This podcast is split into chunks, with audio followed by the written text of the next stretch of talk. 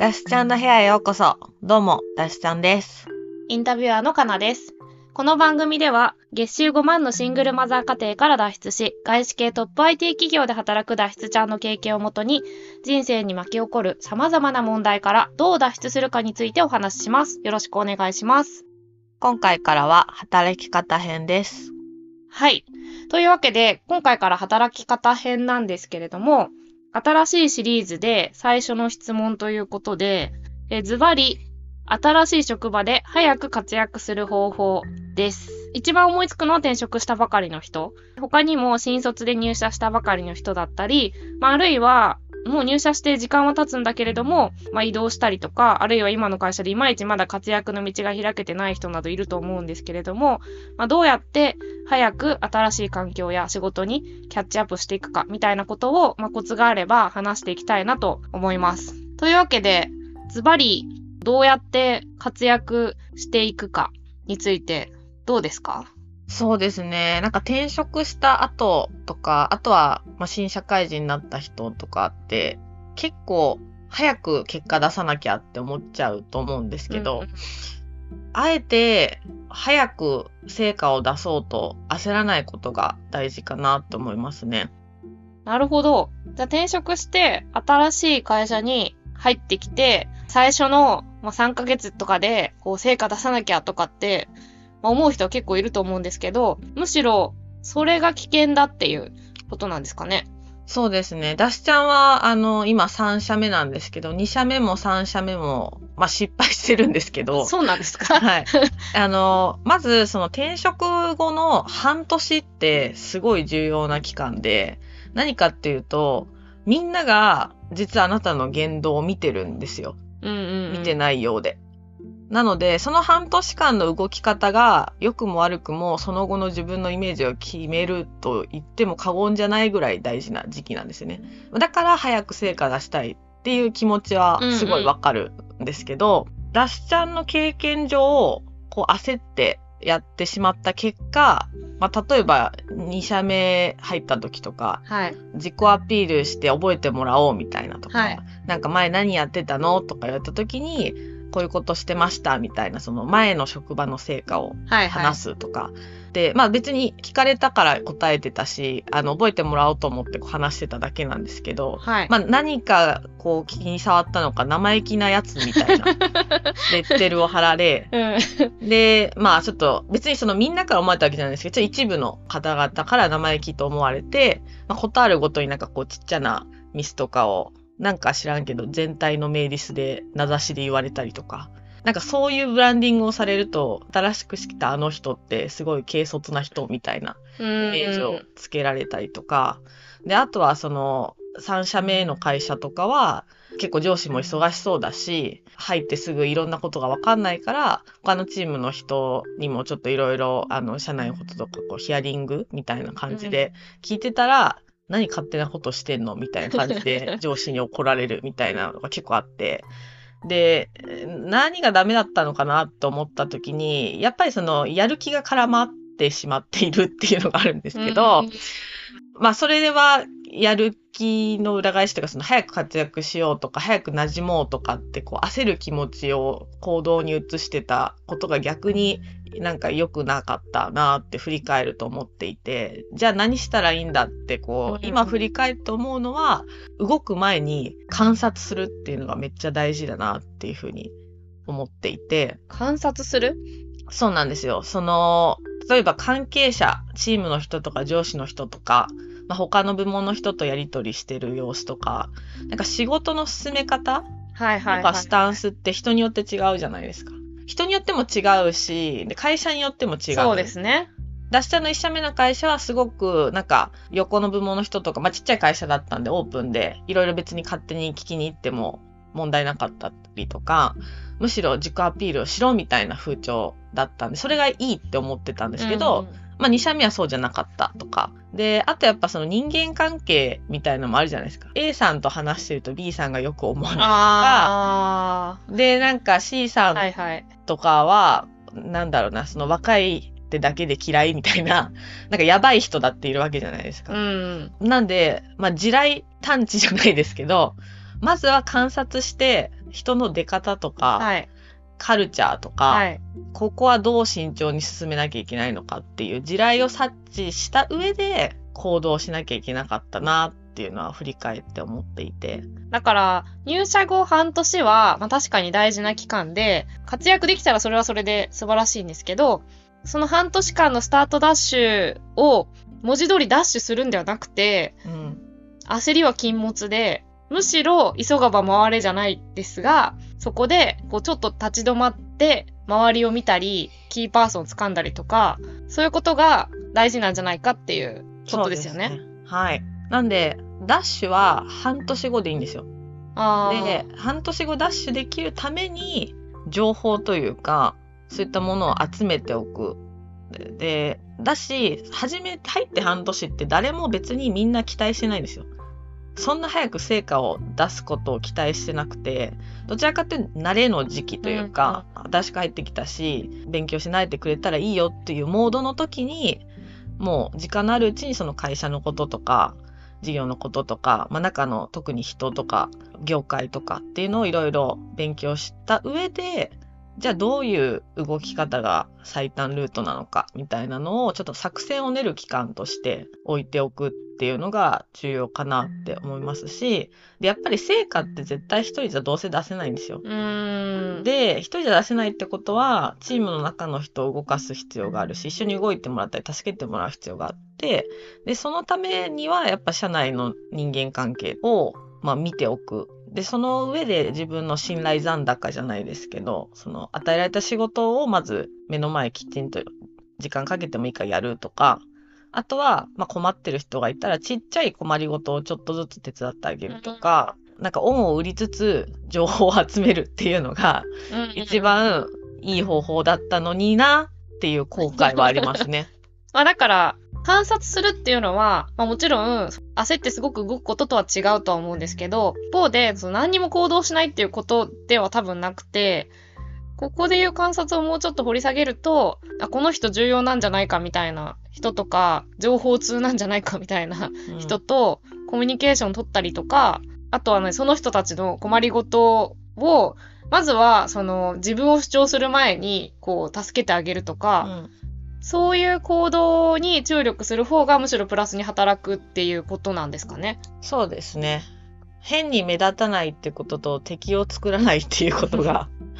まあ大事なのかなっていうふうに思います。そうですね。で、活躍しようと焦って失敗したって言ってましたけど、脱出ちゃんの場合でも、それをしつつも観察してたことが一応役には立ったんですか？めちゃくちゃ立ちましたね。むしろ失敗したからこそその後観察を始め、うんうんうん。あ、この人にはこのタイミングで連絡した方がいいんだなとか、この人には夜連絡した方がすぐ返信来るなとか、細かいんですけど、あとはこの人はもう3行以上は読まない人だなとか、うんそういう地味な、まあ、チャットのやり取りとか、今リモートで働いてる人もいると思うんですけど、そういうところを見といて、あとはその逆に社内ですごいこの人うまいな、みたいな。うん。確認の仕方とか文章も綺麗だなって人のはスクショして自分のメモにペタペタ貼っといたりとかっていうことをしてそれをなんかチェックリストとかテンプレみたいな風にして使い回すとかでしたらすごくスムーズに進むようになってただやっぱ初めの半年で失敗してるので結構大変でしたねそっからああ、その、戻なんかイメージを払拭するというかある意味、マイナスから始めるみたいなことになるっていう。そうです、そうです。なんか半年間で目立とう、変に目立っちゃうぐらいだったら何も目立たない方が良かったなっていう。ただね、その、会社によっては、すぐ成果出せみたいなうん。環境もあるかもしれないですけどね。そうですね。ただなんか、そう言ってる人が本当に出せると思って言ってるのかっていうのはありますけどね。ああ。焦らせる、焦らせた方がいいじゃないですか。その人的には早く頑張ってもらった方が楽だし。うん、だからなんかその言われたものを言われた通りに取らず、あの、まあ、表向きはいって言いながら、自分なりのやり方というか、方法を見つけていくための情報収集を先にした方が絶対に、結果的に早いんじゃないかなと思いますね。そうですね。脱出ちゃんって結構ベンチャーからそこそこ大きい会社から外資系までいろいろ見てきてると思うんですけど、実際活躍の仕方というか、の観察によって振る舞い方全然違うなっていうのは思いますか？めっちゃ全然違いましたね。例えば大企業だってやっぱその根回しだったりとか、誰にどういう順番で報告するとかめっちゃ大事だったりするんですよ。物事をしないとき。で、ベンチャーとかだと逆にその境界があんまりないところだったり、いろんな部門を飛び越えて自分から動けた方が評価されるみたいな部分もあるし、あと中の人間によってカルチャーも違うんですよね。どんどんアピールしたもん勝ちだみたいな文化もあれば、なんかそれってすごいかっこ悪くて、黙ってやってる方がかっこいいみたいな文化もあるし、一社目のものを引きずらないというか、それはそれって思って、ここはどんな国、世界なんだろうっていうのをまず見極めないと、教えてもらったからっていう経験をそのままやっても、逆にマイナスになっちゃうってことは結構ありましたね。そうですよね。だから、活躍の定義というか、この人頑張ってるなっていう風に見られるかどうかが、の、その観点が正反対だったりとかもすると。うん、だから、こうしたら絶対活躍できるとか、っていう風な感覚を持っちゃうことがそもそも危険だってことですね。そうですね。合に入っては合に従いじゃないですけど、じゃあそこの合のルールとか評価軸が何なんだろうって分からないと、まあ、損しますよね。半年間、こうじっくり観察しましたと。で、大体分かってきました。とはいえ、まあ1年っていう期間で見たら活躍していかなくちゃいけないフェーズに入ってくると思うんですけど、その観察を終えたら、今度はどういうことを考えていけばいいんですかね。そうですね。そっから多分どういうことをしたいかというか、うん、したい方向に向けたキーワードを集めていくっていうのがあるかなと思ってて、例えば、まあ、私の場合だとその海外と関係した仕事をしたいとかであれば、それにまつわるプロジェクトなのか、別にプロジェクトまでいかなくていいんですけど、じゃあ英語を使った何かといえば脱出じゃんみたいな風になるように、ちまちまそういうお手伝いをしてみるとか、っていうのを始めるもいいですし、ただ注意しなきゃいけないのは、例えば上司からすると自分が与えた仕事をちゃんとやってなくて、他のことをやりたいっていう人って多分めっちゃ嫌われるんですよ。あなのであくまであなたの仕事をてやってますよ。その中でこうしたらいいんじゃないの？こうしたらにちょっと海外が入ってるとか、英語が入ってるとか、なんかその自分の役割とかミッション、自分の仕事に紐づけてやりたいキーワードをちょこちょこ仕込んでいくと、なんかこの人こんな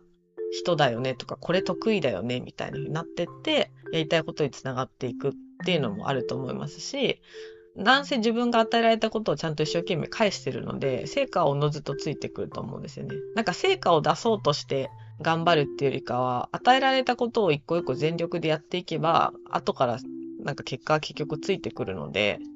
なんか成果成果成果とか目標達成目標達成ってめっちゃ言われますけど、それに心まで振り回される必要はないかなっていうふうに思いますね。二軸あるってことですね。一つは、まずは期待されている役割があるはずだから、うん、それを与えられた仕事としてしっかりやって、その期待に合った活躍をできるように努めると。